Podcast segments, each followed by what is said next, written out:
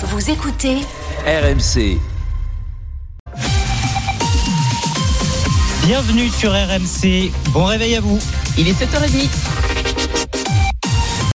RMC, la matinale week-end. Et c'est l'heure d'un nouveau journal avec vous, Anaïs Castagna. Bonjour. Bonjour Peggy, bonjour Mathieu, bonjour à tous. À la une ce matin, l'ouverture chaotique du salon de l'agriculture hier avec des affrontements entre policiers et agriculteurs. Emmanuel Macron hué, on y revient dans un instant. Donald Trump qui écrase sa dernière rivale républicaine, Nikki Haley, lors de la primaire de Caroline du Sud aux États-Unis. Et puis l'inquiétude aussi ce matin pour Albert Ellis, joueur de Bordeaux, placé dans un coma artificiel après son choc à la tête contre Guingamp.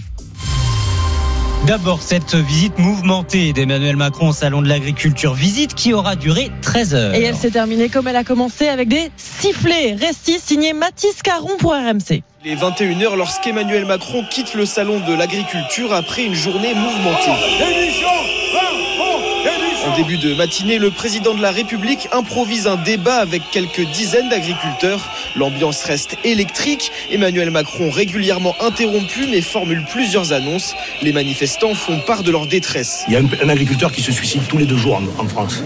Moi, ça fait trois ans que je travaille 100 heures par semaine, que je sors pas un revenu. Au mois d'août, j'ai failli passer à l'acte aussi. À 13h, avec plus de 4 heures de retard, le chef de l'État coupe enfin le cordon d'entrée et inaugure le salon dans un concert de sifflets. Il déambule ensuite dans les allées du salon sous haute protection policière, puis quitte la plus grande ferme de France, satisfait d'avoir pu parcourir l'événement malgré les tensions. Emmanuel Macron qui est revenu sur cette visite mouvementée juste avant de partir, juste avant de quitter les lieux. Écoutez ce qu'a dit le président. Et moi, j'ai été, comme à chaque fois d'ailleurs, au contact et à disposition pour, pour pas simplement échanger, mais écouter, expliquer ce qu'on avait déjà fait, lancer des nouvelles actions, donner des rendez-vous et agir. Puis après, il y a des gens qui n'avaient pas envie d'écouter, qui avaient juste envie, pour certains, de casser ou de siffler. Bon, bah ça, faut pas que ça empêche les autres de faire, parce que ça n'a jamais réglé un problème. Six manifestants ont été interpellés euh, à l'issue de la journée. Huit policiers blessés, selon Laurent Nunez, le préfet de police de Paris. On y revient encore avec vous hein, tout au long de la matinée 32-16. Est-ce que tout cela vous a choqué? Est-ce que vous avez eu honte si vous êtes agriculteur? Tout à l'heure à 8h10, le co-organisateur euh, du salon sera avec nous sur RMC. Il est 7h32. Donald Trump, ultra favori des primaires républicaines aux États-Unis, a engrangé cette nuit une nouvelle victoire en Caroline du Sud. Face à sa rivale Nikki Haley, la dernière républicaine en lice, elle est pourtant, elle était pourtant euh, gouverneure de cet État. Elle a été gouverneure de cet État pendant six ans. Écoutez la réaction de Donald Trump hier soir. Il se voit déjà vainqueur face à Joe Biden au mois de novembre. On sera là le 5 novembre pour fêter la victoire et on regardera Joe Biden droit dans les yeux. Il a détruit notre pays. Et on lui dira, tu t'en vas Joe, tu es viré, va-t'en, tu es viré. La réaction cette nuit de Donald Trump à retenir également ce matin. Le père de Lola, la petite fille dont le corps avait été retrouvé dans une valise il y a plus d'un an, est décédé. Il est mort brutalement d'une crise cardiaque vendredi à Foucreuil dans le Pas-de-Calais. Il avait 49 ans et il sera inhumé au cimetière où repose sa fille un joueur de foot dans le coma après un gros choc à la tête en plein match. L'attaquant hondurien des Girondins de Bordeaux, Albert Ellis, a été évacué, sur Civière après un gros choc à la tête avec un joueur de Guingamp à l'occasion de la 26e journée de Ligue 2. Il a été transporté à l'hôpital Amina Hamoun. Quelques secondes après le coup d'envoi du match entre Bordeaux et Guingamp, l'attaquant Albert Ellis s'écroule sur la pelouse. Le Girondin est KO suite à un choc à la tête avec un joueur guingampais. Resté de longues minutes immobile au sol, le joueur bordelais est évacué sur civière avant d'être transporté à l'hôpital.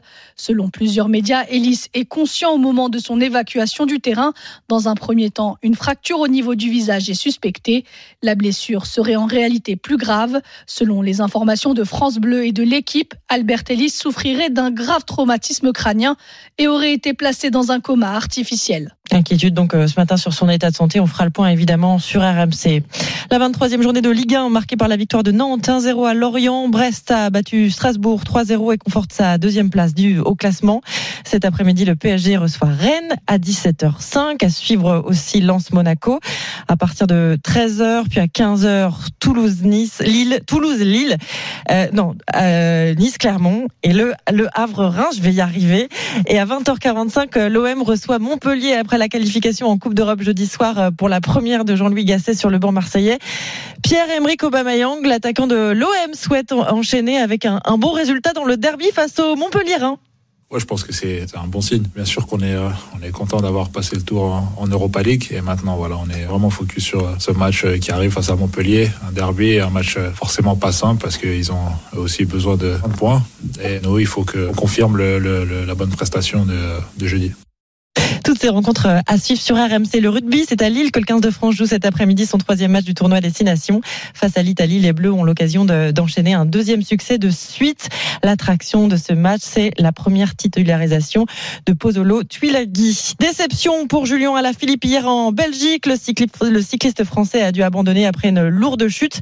Les blessures sont euh, heureusement superficielles, mais c'est la conclusion d'une semaine difficile, compliquée pour l'ancien champion du monde.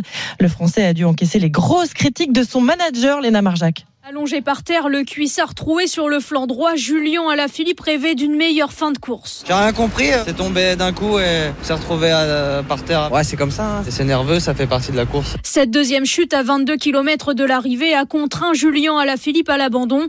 À son retour au bus de son équipe Soudal Quickstep, le Français a rassuré sur son état de santé. Ça va, ça va, ça a l'air d'aller. Déçu parce que j'avais des bonnes jambes, ouais. Ah bon, c'est toujours facile de dire ça après la course. Son directeur sportif Wilfried Peters reconnaît la mauvaise journée du coureur tricolore. Il a dû changer deux fois de vélo pendant la course, puis il a eu cette mauvaise chute, mais il n'a rien de cassé. On n'a juste pas eu de chance.